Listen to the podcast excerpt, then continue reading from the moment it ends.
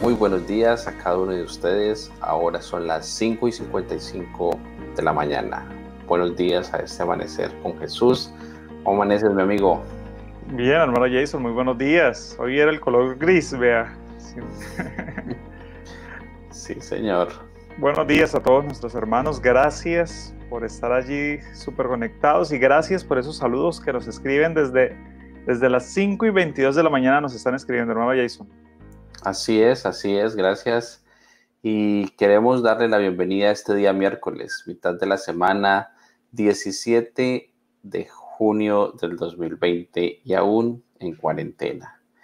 Pero nos sentimos gozosos que este amanecer con Jesús podamos compartirlo con ustedes y de esta manera aprender, aprender sobre la Biblia y los consejos que tenemos allí. Y hoy tendremos un tema bien interesante sobre el poder más grande del universo. Y estaba por allí, pastor, revisando. Y si entramos a mirar el poder más grande del mundo, ¿qué es lo primero que se le viene a la mente?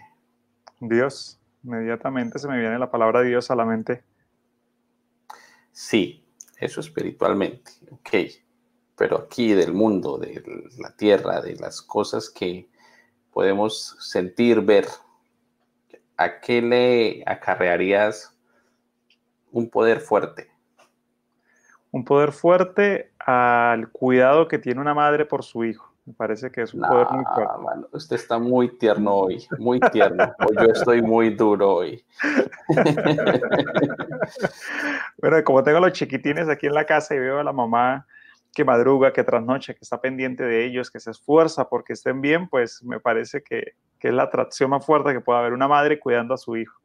Claro, eso no hay duda, no hay duda.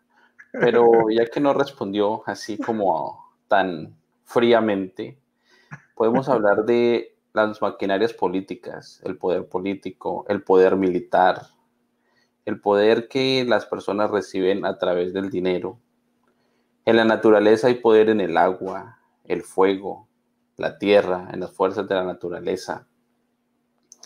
Y el hombre las ha canalizado y las ha descrito de una manera muy particular, que tiene que ver con los átomos y la energía nuclear. Es hasta el momento la fuerza o el poder más grande que el hombre medio ha controlado.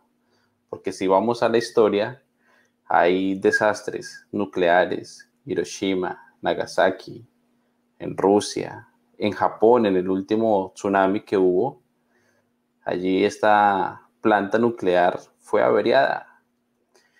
Entonces, hay evidencias de que el poder no es para los humanos. Sí, vez, amigo? Sí, a veces el hombre ha explorado diferentes fuerzas, ¿no? Me acuerdo cuando salió la invención de la TNT, trinitrotolueno o dinamita, y bueno, los fines no eran precisamente la destrucción, sino la construcción. Pero la mente del hombre a lo largo de la historia, después de la mancha del pecado, todo lo que ha tocado en ocasiones ha querido convertirlo en algo negativo, destruir las cosas con, con, lo que se podía utilizar un gran potencial. Y pues esto se ha llevado también a los límites del poder de la naturaleza, como usted lo está diciendo. Así que indiscutiblemente no solamente es necesario la capacidad humana, sino se necesita una dirección para poder dirigir todo, esa, todo ese poder que el ser humano puede llegar a, a descubrir para que no sea maligno, sino para que sea algo benéfico a la humanidad. Y bueno, de eso se trata hoy, el poder más grande del universo. Exacto, ahí tiene un 10, Pastor, por su respuesta. Muy bien. Pastor Joel, buenos días, ¿cómo le va? Muy bien, muy buenos días. El Señor les bendiga hoy. Me alegra saludarles, mi hermano Jason, Pastor Darwin. Es un gozo estar juntos hoy en Amanecer con Jesús, día 83 de oración y como 100 de nuestro programa. Tenemos que hacer cuentas, a ver cuál es el día 100 para hacer una fiesta. Sí, es verdad, hay, hay muchos, muchas fuerzas que el hombre ha intentado manejar, sin embargo, no ha podido, ¿no? O se escapan de sus manos. Así que eso es un desafío hoy, ¿no? Y la pregunta que se hace, ¿no? ¿Cuál es el poder más grande para usted? Que puedan escribir nuestros hermanos allí en el chat, ¿no? ¿Cuál es el, poder más grande que considera eh, el pastor Darwin? Está hoy filosófico, profundo, sí. Está bien, hay grandes poderes en, esa, en, en las motivaciones, ¿no? Y hermano Jason hablando de otros poderes de la naturaleza, o, en fin. Claro que sí, todo eso es muy válido. Hay una gran cantidad de, de, de, poderes en la naturaleza que necesitamos tomar con nosotros, fortalecer y, y darles un buen uso, ¿no? Así que eso está muy bien. Bueno, hay un poder, el poder de los remedios naturales. Amor, bienvenida, buenos días. Adelante. Muy buenos días a todos. Dios les bendiga, hermanos y amigos que se conectan a este bello programa Amanecer con Jesús. Eh, bueno, queridos hermanos, hoy quiero hablarles acerca de las diferentes leches que podemos consumir. Y bueno, la tradicional, la leche tradicional es la leche de vaca, ¿no? Eh, pero ¿será bueno que nosotros la consumamos? ¿Qué piensas, amor? Mm, si fuéramos terneros, yo creo que sería muy bueno para nosotros. Bien, este, porque, bueno, la leche de vaca este, ha sido un alimento, pues, de muchos años, ¿no? Mm, algunos médicos dicen que aún la leche de vaca ordeñada en el mismo momento, o sea, sacada de, ahí de, de, manera natural de la, de la vaca, es, puede ser buena y hasta medicinal pero ya la leche que nosotros conseguimos en el supermercado es una leche ya que viene muy procesada. ¿Por qué esta leche no es recomendable para nuestra salud? Porque esta leche eh, es sometida a procesos muy violentos que modifican la molécula de grasa y realmente en vez de ser buena para nuestra salud, pues eh, es dañina. Mm, ella, a la leche de vaca se le hacen varios procesos. Uno se llama la homogenización, y también el otro proceso es la pasteurización. Sí, para, para, bueno, para quitarle la pasteurización es para quitar las bacterias, ¿no? Pero es, es sometida a unos procesos muy, muy calientes, muy violentos. Por eso eh, no es recomendable. Entonces, ¿qué vamos a hacer nosotros? Mm, hay otras leches muy, pero muy recomendables, por ejemplo, la leche de almendras, mm, la leche de coco, eh, también se puede sacar la leche alpiste, pero las mejores es la leche almendra y la leche de coco.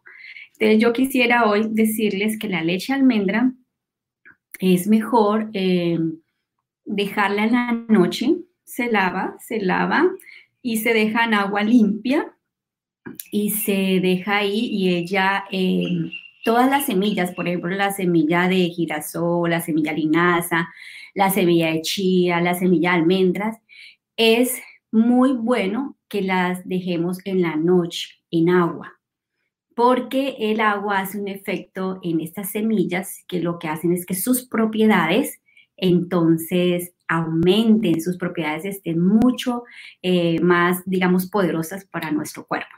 Entonces, importante, imagínense, pues yo, ah, nos comíamos mucho las almendras así sin dejarlas en agua y, y he estado dejándolas en agua, quedan mucho más suaves y, bueno, mucho más, más, más ricas. Así que esa es, digamos, el, el, tip de salud para este día. Eh, consumir eh, estas leches es mejor que la leche vaca y la manera correcta es dejar todas las semillas en la noche en agua para luego en la mañana poder hacer nuestra leche. En el caso de que si es una semilla, por ejemplo, eh, también se puede hacer leche linaza, leche de ajonjolí, eh, eh, también se puede hacer pues la leche de almendras o la leche de nueces, dejarlas entonces ocho horas en agua para que ellas puedan, podamos aprovechar mejor sus propiedades. Bueno, eso era para hoy, amor. Muchas gracias, amor. Muy bien. Así que tener cuidado de nuestro cuerpo. Muy bien. Saludos a nuestros hermanos que están llegando. Hermano Orlando Delgado, me alegra saludarlo. También Andreita Barrera, a Ludi Díaz, muchas gracias por estar con nosotros. hoy en este programa Amanecer con Jesús, el poder más grande del universo. Muy bien, tenemos un invitado hoy, queremos darle la bienvenida. Vamos a ver, allá en su lugar estaba cayendo mucha agua, estaba lloviendo muy fuerte.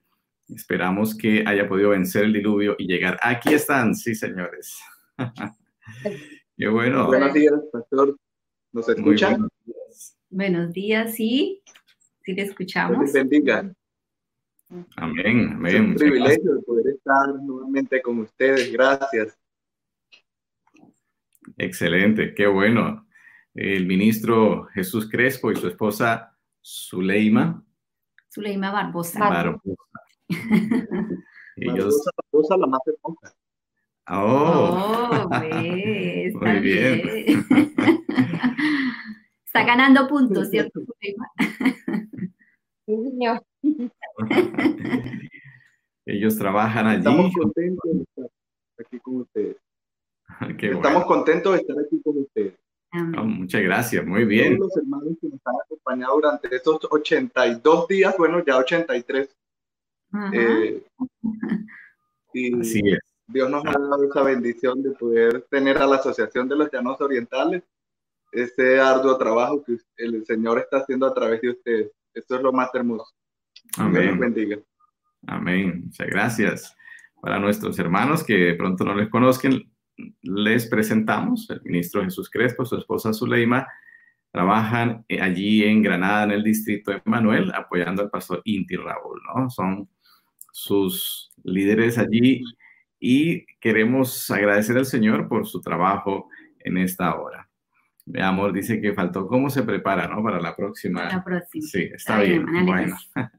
Muy bien, es momento de orar. Queremos ver nuestro video de oración y prepararnos para la intercesión de el momento de oración los unos por los otros, por nuestra iglesia y por nuestro programa también.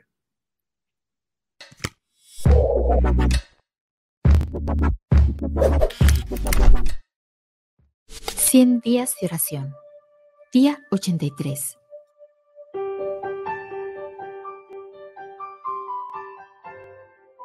Pues si vosotros, siendo malos, sabéis dar buenas dádivas a vuestros hijos, ¿cuánto más vuestro Padre Celestial dará el Espíritu Santo a los que se lo pidan?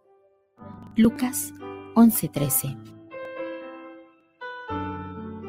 Hoy miércoles 17 de junio del 2020, oremos para que Dios abra nuestros ojos para ver las lecciones espirituales de la naturaleza que pueda mostrarnos formas de cómo podemos pasar más tiempo con Él en su maravillosa creación, la naturaleza, y así recobrar fuerza para seguir el día a día en medio de esta crisis.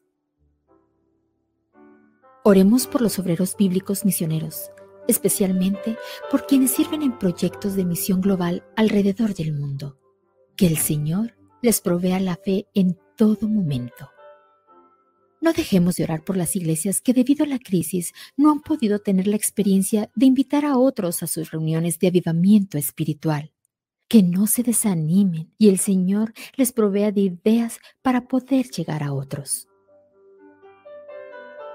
Oremos por los líderes de iglesias que buscan las formas de apoyar a sus iglesias locales.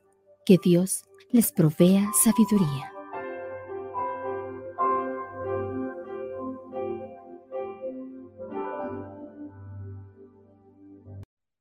Bueno, eh, hoy Dios nos da el privilegio de poder una vez más elevar, elevar esta plegaria para la honra y gloria de su nombre.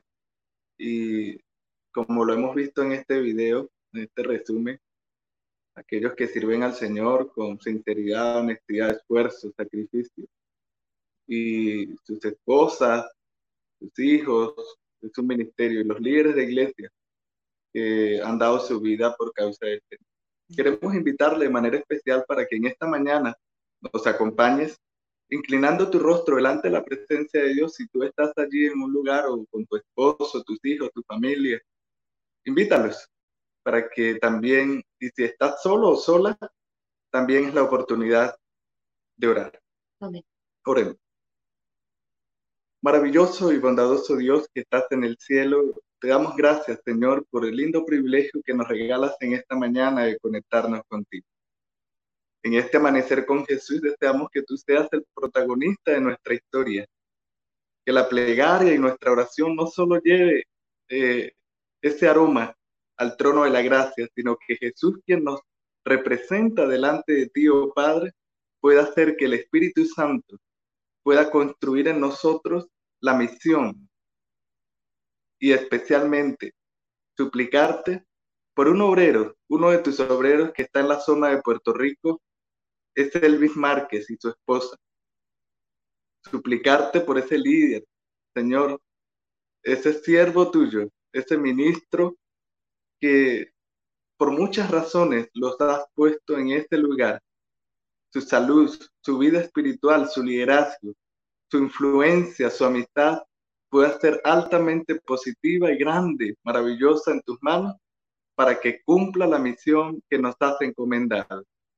Señor, guárdalo, cuídalo, que sus palabras, su predicación, su vida misma pueda estar ligada con los hechos del Espíritu Santo y que el carácter que forma junto a su iglesia, en su territorio, las personas puedan darse cuenta de ese llamado que estás haciendo en este tiempo. Amante buen Dios, seguimos ante tu presencia, suplicándote por tu hija Juliet, para que seas tú con ella y que, al igual que José, todo lo que ella haga y toque prospere en tu nombre. Gracias por estar con ellos. Únjalos una vez más con tu Santo Espíritu y esto te lo pedimos y te lo agradecemos, no porque nosotros necesitan los méritos, sino en los méritos de tu Hijo amado, Cristo Jesús. Amén. Amén.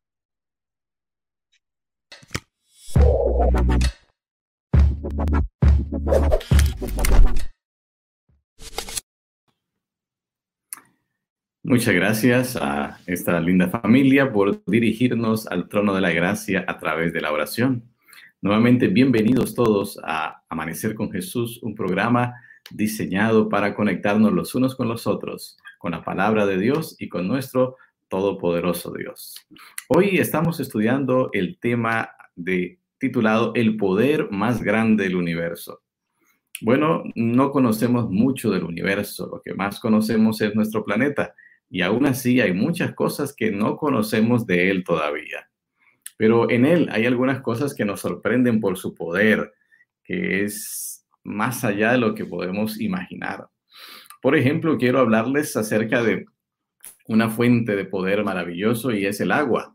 Sí, el agua en una hidroeléctrica un lugar donde se hace una gran represa y la fuerza de esa agua al salir mueve turbinas poderosas que a su vez generan electricidad que sirve para abastecer las megaciudades de nuestro tiempo.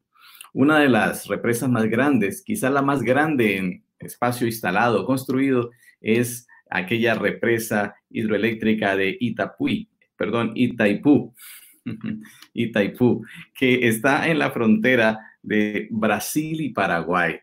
Esa hidroeléctrica es grandísima. Eh, les tengo unos datos interesantes. Esa hidroeléctrica para construirla se necesitó tanto hierro como si se hubieran construido 380 torres Eiffel, las que hay en, de la que hay en París. Y el concreto que se usó para construir esa hidroeléctrica es 15 veces el que se usó para construir un canal en Europa que conecta Francia con Inglaterra, es decir, una cosa descomunal, es realmente gigantesca. Itaipú es una de las siete maravillas del mundo moderno. Ahora, la energía que produce una hidroeléctrica se mide en vatios, en megavatios, o sea, en millones de vatios. Colombia, por ejemplo, necesita unos 75, digamos que unos 80 megavatios para funcionar el sistema eléctrico. Pero esta hidroeléctrica de Itaipú produce 75 millones de megavatios al año. Es un poder impresionante. Eh, barcos de muchas toneladas pueden moverse sobre sus aguas y la cantidad de litros que sale por aquellas turbinas de agua a una presión altísima es pues más allá de lo imaginable. Es un poder impresionante y es solamente agua acomodada en una situación especial. Y eso nos recuerda que el poder puede venir de algo sencillo, pero La manera como se organiza es lo que hace toda la diferencia. Ahora, hablando de un poder mayor que puede movilizar grandes cosas, hoy queremos hablar de ese poder más grande del universo. Y es un poder del cual habló el Señor Jesucristo. Él dijo, y recibiréis poder. Se estaba refiriendo a los megavatios de una hidroeléctrica o a los megatones de una bomba atómica. No, no, no. Se estaba refiriendo a una de las promesas más preciosas que encontramos en la Biblia y es el poder para sus hijos, para los cristianos, para los creyentes. Un poder que transformó la vida de cientos de personas y la sigue transformando de una manera espectacular.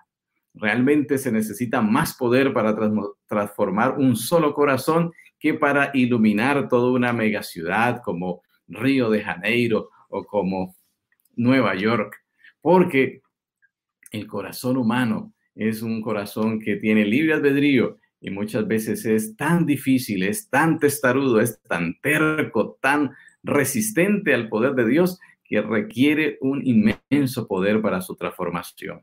Pero hoy aquí, ese poder que transformó rudos pescadores en hombres muy capaces, en eh, otros incrédulos como Tomás, en hombres absolutamente creyentes, sólidos, y esa predicación de ellos, a pesar de que eran iletrados, fue capaz de llegar a millares de personas, incluso en su propio idioma, como nunca antes se lo habían imaginado. Una cosa que transformó el mundo. Eh, la gente decía en el tiempo de los apóstoles, estos son los que están poniendo el mundo patas arriba, eh, cabeza abajo. ¿Qué poder puede trastornar el mundo y ponerlo eh, en sentido invertido? Pues el poder más grande del universo, el poder del Espíritu Santo. Es algo maravilloso, espectacular, formidable, que agradecemos a Dios su presencia. Queremos invitar al ministro Crespo para que nos hable de esta primera fase, de lo que hace, eh, y cuando digo fase no quiero hablar de electricidad, ¿no? Pero sí de lo que el poder del Espíritu Santo es capaz de obrar en la vida de las personas y cómo puede transformarnos de una manera espectacular, maravillosa y cuáles fueron eh, las promesas que el Señor hizo y cómo eh, debió prepararse el pueblo para encontrarse con Él. Adelante.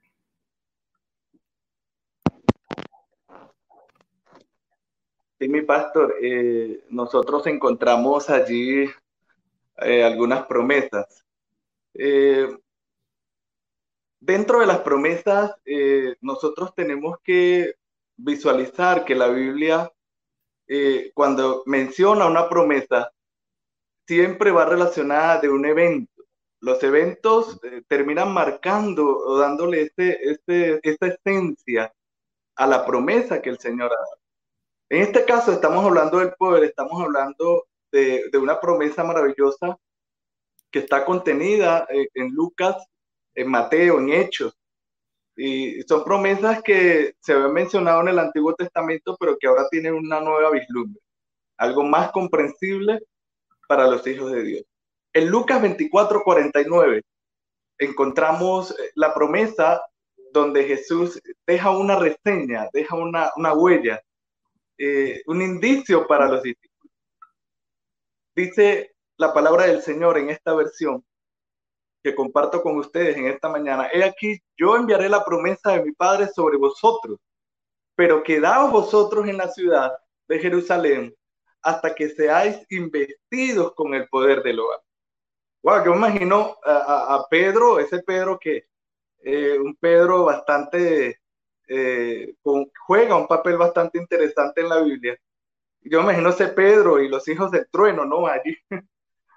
Pero eh, esos hombres con el tiempo comprendieron en el Pentecostés la verdadera vestidura o fueron revestidos del poder de lo alto, el Espíritu Santo. Nosotros eh, encontramos varias promesas. Esta era una promesa que Jesús dejó, pero recordemos que esta promesa ya venía siendo anunciada antes. Eh, después del periodo intertestamentario, para los que nos escuchan, eh, me estoy relacionando con eh, desde el último mensaje que se da en Malaquías hasta que llega Juan y da un mensaje poderoso con una promesa. ¿Cuál era la promesa? La promesa estaba relacionada con uno que bautizaría no para arrepentimiento, sino con el Espíritu Santo y con fuego. Es una promesa maravillosa que se cumple en el tiempo de Juan. Cuando culmina su ministerio, llega Jesús y Jesús ahora da esa, esa imagen, esa identidad a un poder visible, porque es el Dios visible, es la personificación del poder majestuoso, creador y salvador. Es hermoso cómo Dios se manifiesta. Ese poder anunciado por Juan estaba eh, basado en un Espíritu Santo que vendría y que haría comprender a los discípulos la obra, la misión que debían realizar en Jerusalén, en Samaria y hasta lo último de la tierra. Son promesas maravillosas, promesas que están llenos de el poder del Señor. Ahora, tenemos una promesa, tenemos un evento, pero tenemos que hacernos una pregunta. La pregunta es, ¿para qué obra los prepararía Jesús? Es decir, cuando Jesús da la promesa, ¿en qué sentido va su promesa? ¿Hacia dónde estaba apuntando el Señor? ¿A la misión? ¿Al poder personal? ¿Al poder que tiene una iglesia? Jesús se estaba refiriendo a que la misión de predicar el Evangelio está ligada a un evento que la mayoría de nosotros los cristianos vivimos y que Juan también fue partícipe porque fue uno de los protagonistas y es el bautismo. El bautismo entra y por eso encontramos la promesa en Hechos 1.8 que nos dice, pero recibiréis poder cuando haya venido sobre vosotros el Espíritu Santo y me seréis testigos en Jerusalén, en Samaria y hasta lo último de la tierra. El bautismo es el inicio, es la preparación, como dice Hechos capítulo 2 versículos 37 y 38. Pedro le responde a una cantidad de hombres que se encontraban allí. Eh, hablaban 14 idiomas diferentes y les dice, bueno, señores, ¿qué hacemos? Se dolieron en su corazón y Pedro le responde, arrepiéntanse y conviértanse para que sus pecados sean perdonados y reciban el Espíritu Santo. Es decir, reciban el poder, la promesa que anunció no solo Juan el Bautista, sino el mismo protagonista, Cristo Jesús, de recibir el Espíritu Santo. ¿Para qué? Para predicar y para cumplir la misión que Él nos ha encomendado. Amén, amén. Qué maravilloso cómo esa promesa estaba profetizada y cómo el Señor vino a cumplirla de manera tan especial. Y wow, eso fue algo precioso que ocurrió y descendió sobre los apóstoles, ¿no? En lo que llamamos el Pentecostés, ¿no? 50 días después de la resurrección de Cristo. Vamos a ver los resultados de ese Pentecostés. Los resultados de ese Pentecostés eh, son realmente maravillosos, ¿no? Queremos invitar al pastor Carlos entonces para que ahora nos hable acerca de esos resultados y cómo se extrapolan a nuestros días también. Pastor, buenos días, bienvenido a Amanecer con Jesús.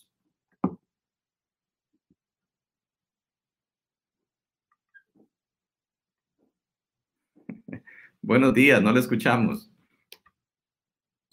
Sí, pasó, buenos días. Ahora sí. Ahora sí. cosa es que después de tanto tiempo todavía nos hace falta el micrófono. Cosas que pasan en vivo. Así es. Les estaba saludando, deseándoles un, buen día para todos, un buen día para nuestros amigos que nos escuchan, que nos ven, algunos ya trabajos. Y qué bueno pues que este mensaje pueda llegar también hasta ellos. En cuanto a los resultados del Pentecostés, interesante lo que compartía nuestro compañero, el ministro Jesús Crespo, de la forma en que Pedro les anuncia que el ser que habían crucificado, que habían matado, era el Mesías, y ahora en lleno del poder del Espíritu Santo, allí eh, les dice, arrepiéntense, bautícense, y entonces recibirán el perdón de los pecados. Y esta predicación que tuvo Pedro allí y que muchos creyeron que estaba borracho porque le escuchaban hablar en otras lenguas, en otros idiomas, hombres sencillos, hombres sin estudio, hombres que habían pasado su vida allí en Galilea, en, el mar, pescando, y ahora los escuchan hablando en otros idiomas eh, como producto del Espíritu Santo. Entonces eso dio un fruto maravilloso y es que la Biblia dice que se bautizaron como 3.000 personas. fue un resultado espectacular. Eh, y pienso que los discípulos nunca se imaginaron que esto iba a ocurrir así, pero así son las obras de Dios, así es el poder del Espíritu Santo. Ahora, esa predicación, ese impulso de, la predicación del Evangelio también despertó muchos enemigos, a tal forma que la palabra de Dios eh, dice en Hechos en el capítulo 8 que hubo persecución a los discípulos, persecución de parte del imperio romano, persecución en parte, parte de, los, de los líderes religiosos de su tiempo, con el ánimo de acallar la voz de los discípulos y de opacar esta obra. Pero, ¿quién lucha contra Dios, pastor? ¿Sí? Mm. ¿Quién lucha contra Dios? Mm. Eh, es, que el que se mete con la causa de Dios, con los hijos de Dios, dice el Señor, hay el que se meta con la niña de mis ojos, ¿sí? No, no se puede. Así que eh, lo que hizo esta persecución, en lugar de frenar la predicación del Evangelio, lo que hizo fue extender la predicación del Evangelio, ampliar el círculo de influencia de la predicación, ampliar el círculo de influencia de los discípulos, ya que todos se esparcieron por diferentes lugares y llegaron hasta los lugares más recónditos donde pudieron ellos exponer el mensaje de vida eterna y esparcir esta semilla de la verdad. Algo muy similar a lo que estamos eh, contemplando hoy. El enemigo a través de, de, esta situación que hubo, que hay en el mundo, eh, hizo cerrar las iglesias, logró cerrar las iglesias, logró que no se hiciera la palabra de Dios en los púlpitos, pero eh, no contaba con el poder del Espíritu Santo y cómo la influencia del Espíritu Santo iba a guiar a tantos hombres y mujeres para ahora usar estos medios digitales para esparcir la verdad de la palabra de Dios y llegar a muchas más personas, como hemos sido testigos, personas que de otra manera no hubiesen podido ser alcanzadas.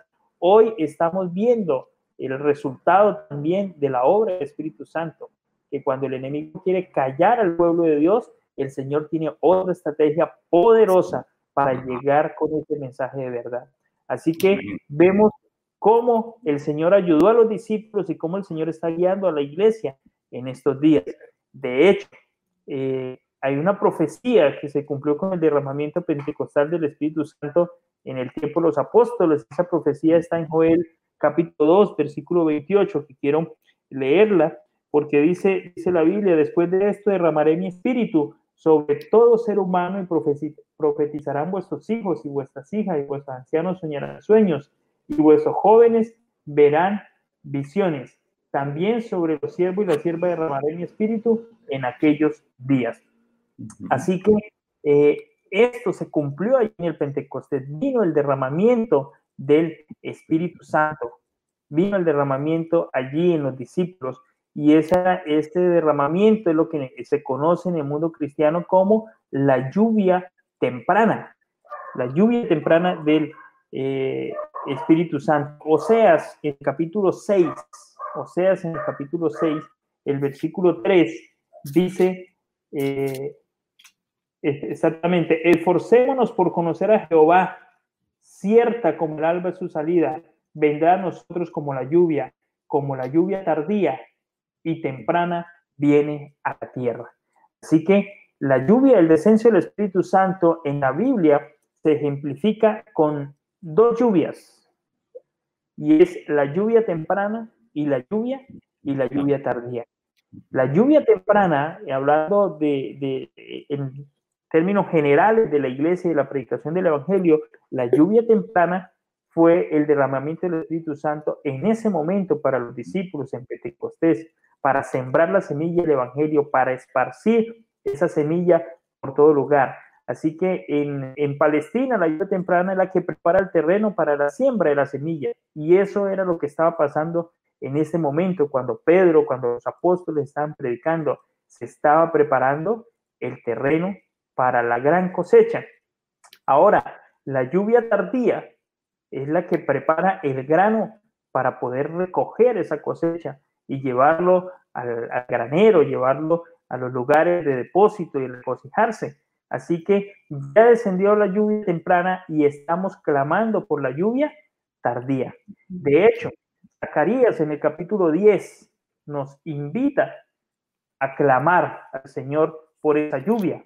Zacarías en el capítulo 10, en el versículo número 1, nos dice de la siguiente manera, pedid a Jehová la lluvia en la sazón de la lluvia tardía, pues Jehová es el que da relámpagos y él os dará lluvias abundantes a cada uno, a cada uno las plantas del campo. Así que, ¿qué nos invita la palabra del Señor? A clamar por la lluvia tardía del Espíritu Santo. Así que eh, en estos momentos nosotros debemos estar pidiendo por eso, por la lluvia del Espíritu Santo. Y de hecho, es uno de los motivos de los 100 días de oración, ya que hoy vamos en el día número 83, clamando al Señor por la lluvia del Espíritu Santo. Y estamos viendo gotas, pastor, gotas de esa lluvia que están cayendo y están haciendo que la predicación del Evangelio llegue a todo el mundo, a tantos lugares, a tantas personas que no podía llegar, está llegando.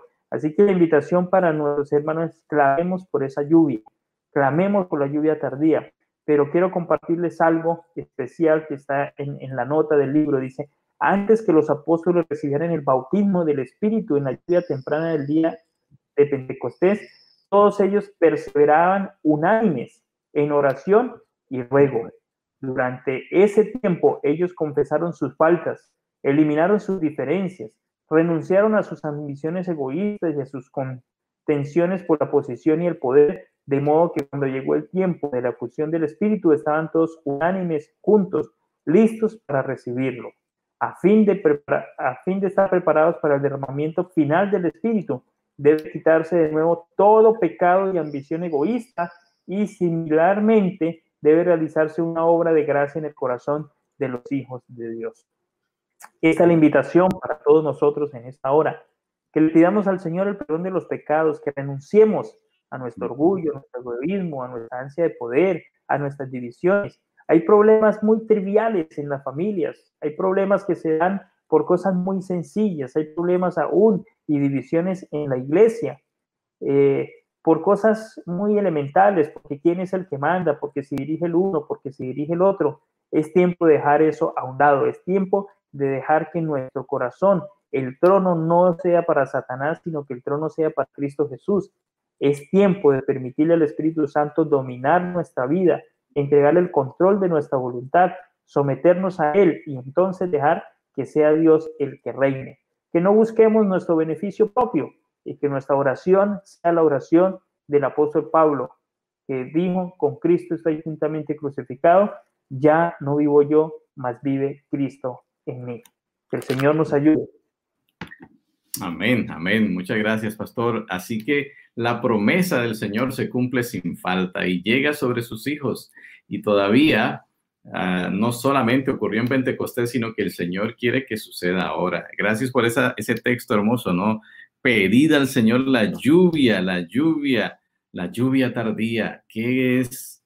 ¿Cuál podría ser nuestra mayor necesidad sino pedir el descenso del Espíritu Santo en nuestra vida? Ese poder que transforma, que convierte, que trastorna todo el mal para colocar las cosas como deben ser. Gloria a Dios por eso. Gracias, Pastor Carlos, por esa exhortación. Ahora, como esa promesa entonces se cumplió, por supuesto, se, se cumple ahora, se está cumpliendo, entonces vamos a ir al Apocalipsis para ver si en los últimos tiempos esa lluvia tardía va a tener un mensaje especial o una tarea especial en el pueblo de Dios, en nosotros, en ti, en mí, en nuestra familia, en nuestro tiempo. ¿Qué va a ocurrir? Así que queremos invitar al pastor Darwin para que nos hable de la amonestación que hace el ángel del Apocalipsis en esta tarea tan especial. Gracias, Pastor Joel. Con ese título, La amonestación del ángel de Apocalipsis, pues pues hay bastante que decir. Vamos a tratar de resumirlo en estos ocho minuticos que tenemos. Eh, una pregunta que quisiera hacerle a la audiencia, a la cual quiero saludar en esta mañana, y a nuestro compañero Crespo también, su esposa, que están allí. ¿Qué tan grande y poderosa será la predicación por toda la tierra bajo el derramamiento del Espíritu Santo? ¿Qué tan grande va a ser esa obra de predicación? Hoy que hemos hablado de esas megaestructuras y del poder de, ¿verdad? De esas represas que contienen el agua para producir la energía. Bueno, dice Apocalipsis, precisamente el libro que hemos mencionado en el capítulo 18, en el versículo 1. Después de esto vi otro ángel descender del cielo con gran poder, dice la escritura, y la tierra fue alumbrada con su gloria. Creo que se torna ahora más que nunca necesario el cumplimiento, como lo explicaba el pastor Carlos, de esta lluvia tardía, ¿verdad? para que el poder del Espíritu Santo sea derramado sobre la humanidad y de esa manera el mensaje pueda, o la tierra entera, ya no solamente una planta hidroeléctrica que va a alumbrar una porción del mundo, sino que la tierra entera pueda ser alumbrada ahora con una gloria que es más grande, que es la, gloria mayor, que será la gloria de Dios. Ahora, ¿por qué es tan necesario que esto ocurra? Y yo quiero que aquí prestemos mucha atención. Bueno, el mundo cristiano, Pastor Joel, ha caído en, una depravación, especialmente por aquellos que se hacen llamar seguidores de Cristo. Y si me permiten, pues quisiera explicarles por qué digo esto. Bueno, hoy en día se siente la libertad de las personas llamadas cristianas de dar sus propias opiniones en ocasiones aún por encima de lo que la Biblia llama bueno y llama malo. Algunas personas bajo el título de cristiandad dan sus opiniones en ocasiones muy incorrectas de lo que Dios enseña, pero bajo el título de que somos cristianos puedo enseñar bajo ese principio y bajo lo que yo opino. Por lo tanto, hoy en día vemos nosotros cómo hay, por ejemplo, pastores que quieren vender al Espíritu Santo por dinero y están cayendo en el error que Hechos capítulo 8, versículo 9 hablaba de Simón el mago, donde también este hombre quiso acercarse al discípulo, darle unas monedas perdón, y decirle, bueno, ¿cuánto es que tengo que pagarte para tener el Espíritu Santo? Pues hoy en día iglesias enteras, cultos enteros, religiones enteras han caído también en esta situación, han querido comprar, eh, sabiendo que esta lluvia tardía, sabiendo que el poder del Espíritu Santo no se puede comprar con, con dinero humano. Ahora, el mensaje de la verdad se ha disminuido por esta causa y cada día es más impopular predicar la verdad, si nos damos cuenta. Así que entre más pasa el tiempo, las personas a lo bueno le quieren llamar malo y a lo malo le quieren llamar bueno. Y cada día que pasa se torna más difícil para nosotros poder sostener el principio de la verdad, porque entre más se sostenga la verdad, cada día pareciera que menos encajamos en este mundo. Siendo niño en algún momento, eh, mi papá veía, estábamos en la, en la 45 allí en Bucaramanga y recuerdo muy bien que era un niño muy pequeño y por primera vez mis ojos vieron que un hombre iba caminando por el frente de este servidor en una noche de una fiesta, seguramente allí en Campo Hermoso, e iba vestido con ropas femeninas.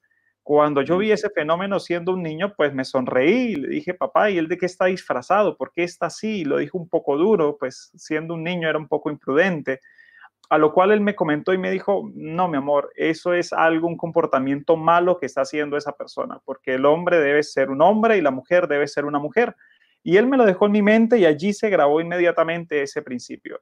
Pero hoy en día, si yo doy el mismo comentario, tal vez frente a una persona que tiene una inclinación no identificada frente a su género, en, su manera biológica, pues ¿cuán problema me puedo meter?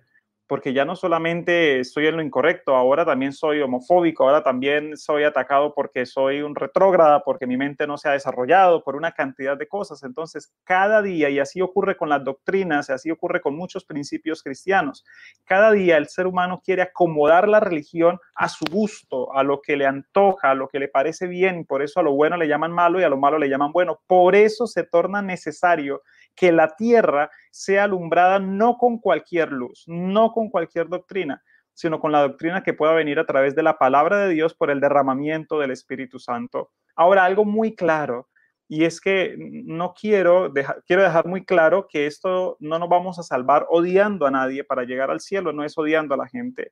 Y aquí en este programa nosotros no atacamos a las personas, pero sí vamos en contra de las doctrinas que son erróneas. Y esto no se trata de atacar a ninguna religión ni a ningún credo como vamos a alcanzar la vida eterna. Algunos creen que entre más ataquen alguna religión, pues más es predicar la verdad. No, no necesitamos atacar a nadie para predicar la verdad. Necesitamos es mostrar la verdad. Y la verdad es Cristo, la verdad es la Biblia, la verdad es la ley de Dios. Necesitamos saltar el nombre de Dios para que la verdad pueda salir a flote por sí mismo. Ahora ocurre algo muy interesante, ¿verdad?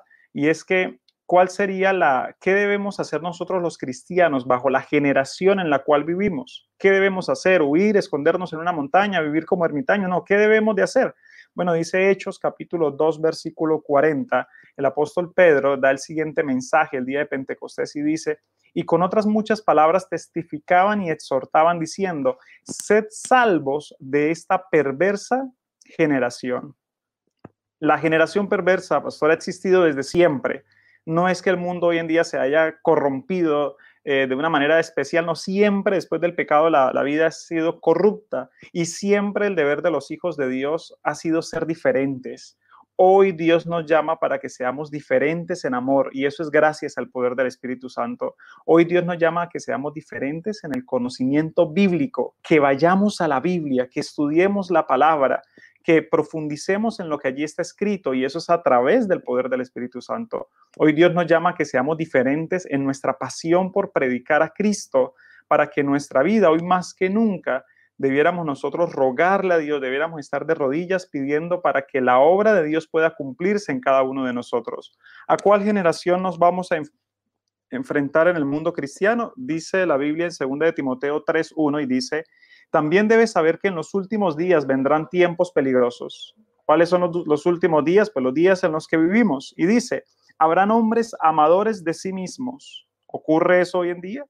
Hombres ávaros, vanidosos, soberbios, blasfemos, desobedientes a los padres, ingratos e impíos, sin afecto natural.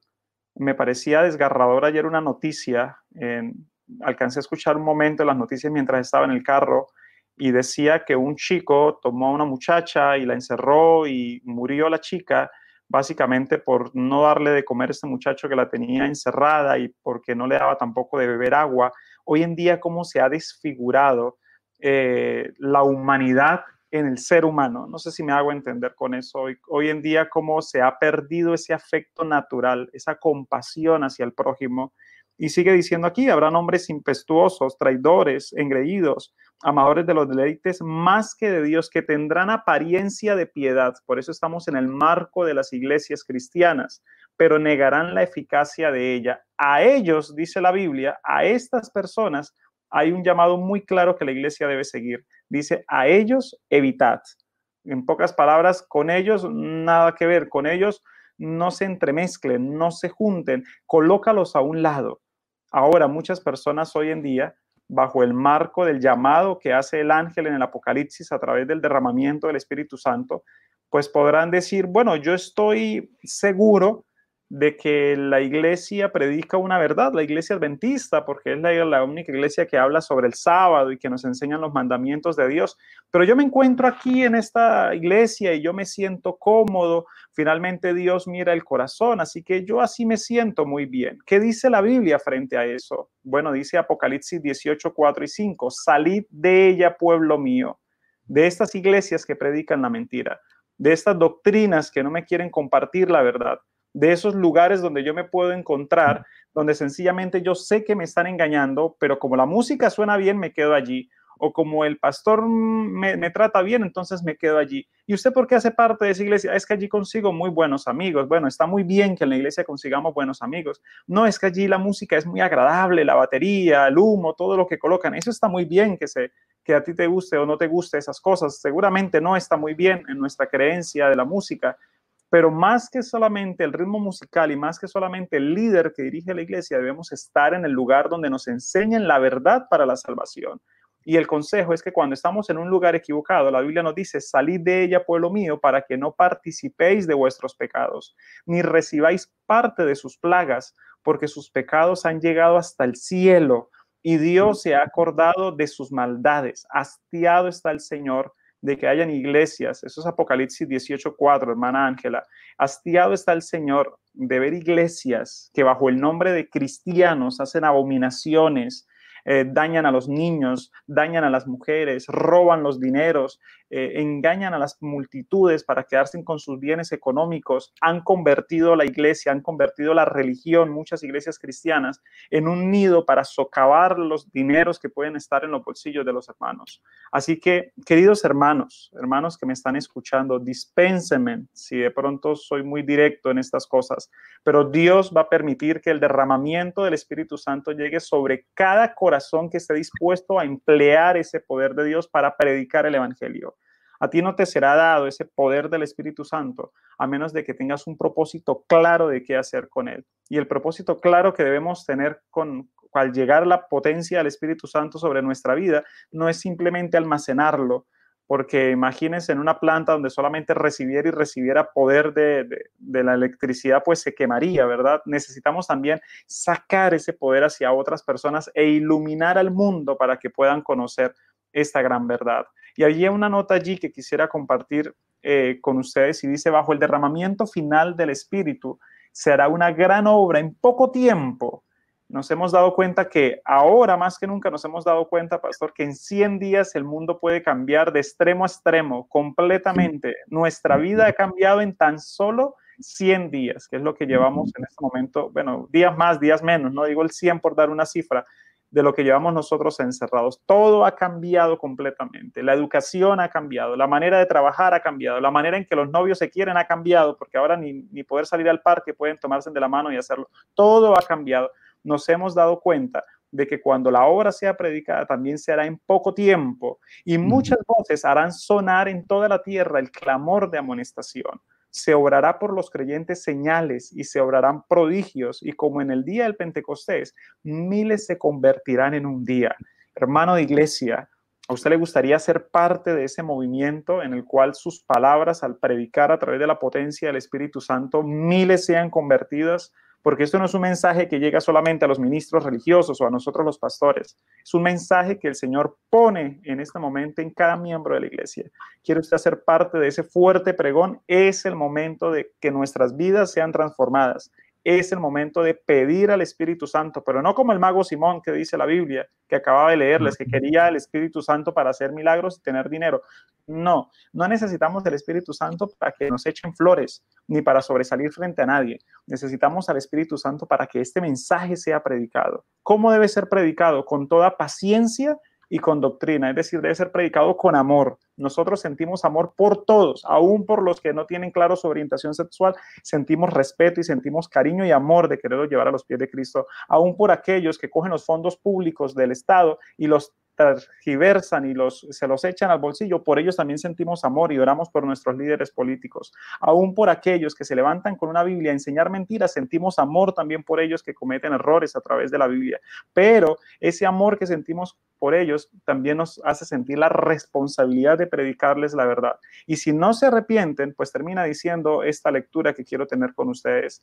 Los que a semejanza de los incrédulos judíos no presten atención a la invitación final del Evangelio, serán condenados a la destrucción. Las siete últimas plagas los alcanzarán, así como la guerra, el hambre, la muerte y la destrucción sobrecogieron a los judíos que al no creer en Cristo no prestaron atención a su amonestación de huir y se encerraron en Jerusalén para su propia ruina. Los que sí presten atención a la amonestación y se aparten del pecado de los pecadores se salvarán. Por eso recuerdo las palabras que están allí en Ezequiel, ¿verdad?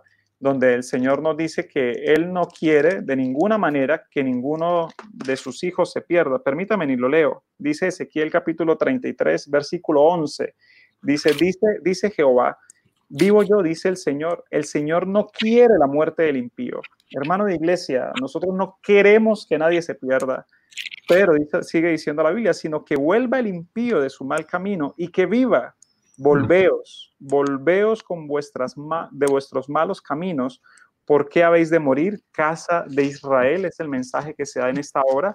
Por eso el Señor hace una invitación y dice Isaías capítulo 1 versículo 16, dice, lavaos y limpiaos, quitad la inmundicia de vuestras manos delante de mis ojos y deje de hacer lo malo, dice el Señor en su palabra. Esto no se trata solamente de levantar las manos y decir aleluya, esto se trata de dejar de hacer las cosas malas para recibir el poder del Espíritu Santo. ¿Cómo se logra hacer eso? Dice la Biblia, aprended a hacer el bien, dice Isaías 1.17. Es decir, para poder dejar de hacer lo malo hay que aprender a hacer lo bueno. Y para aprender a hacer lo bueno hay que seguir la luz que se nos ha dejado en este mundo para conocer la verdad. Y esa luz se conoce a través de la Biblia. Y la Biblia podrá interpretarse a través de la potencia del Espíritu Santo. Y termina diciendo la escritura, porque yo sé que el tiempo se me acabó, y dice la Biblia aquí, dejad de hacer lo malo, aprender a hacer el bien, buscad el derecho, socorrer al agraviado, haced justicia al huérfano, amparad a la viuda. Venid luego, dice el Señor, y estemos a cuentas. Venga y nos ponemos de acuerdo a ver qué es lo que usted ha pecado y cuánto es que yo lo quiero salvar, dice el Señor. Y aunque vuestros pecados sean como la grana, como la nieve serán emblanquecidos. Y aunque sean rojos como el carmesí, vendrán a ser como blanca lana. Hermanos queridos, que la potencia y el poder del Espíritu Santo, siendo nosotros humildes en nuestro corazón, será suficiente para poder actuar ese cambio, esa transformación en nuestra vida que nos ayudará a hacer luz en este mundo para predicar con potencia la palabra de Dios. Que ustedes y nosotros, los pastores, podamos ser antorchas vivas en las manos de Dios y de esa manera muchos puedan conocer del amor de Cristo. Que Dios nos bendiga a todos, Pastor Joel. Amén, amén. Muchas gracias, pastor. Claro que sí. El poder más grande del universo, la buena noticia es que está a disposición de nosotros para fortalecernos, para transformarnos, para convertirnos en instrumentos de salvación para otros. Qué gran privilegio. Gracias al Señor por esa bondad, por esa promesa que se ha cumplido y ahora está disponible para ser cumplida en nosotros. Quiero eh, concluir en un minuto hablando acerca de lo que el Señor ha dicho de este último tiempo. Ya el pastor Darwin tocó una parte. Quiero leer de un libro que se llama Dios nos cuida, la página 44. Dice, se acerca el fin de todas las cosas. Dios se acerca a cada entendimiento que se abre para recibir las impresiones de su Santo Espíritu. Está enviando mensajeros con la misión de amonestar cada localidad Dios está poniendo a prueba la devoción de sus iglesias y su disposición a obedecer las indicaciones del Espíritu Santo. Dios está probando cuánto tú eh, escuchas y aceptas las indicaciones del Espíritu Santo. Aumentará el conocimiento. Se verán los mensajeros del cielo lo que correrán de aquí para allá, tratando por todos los medios posibles de advertir a la gente respecto al juicio venidero y de presentar las alegres nuevas de salvación por medio de nuestro Señor Jesucristo. El Espíritu de Dios se acercará a los corazones de los hombres y los que respondan a su influencia se convertirán en luces para el mundo, mejor que una hidroeléctrica. Claro que sí.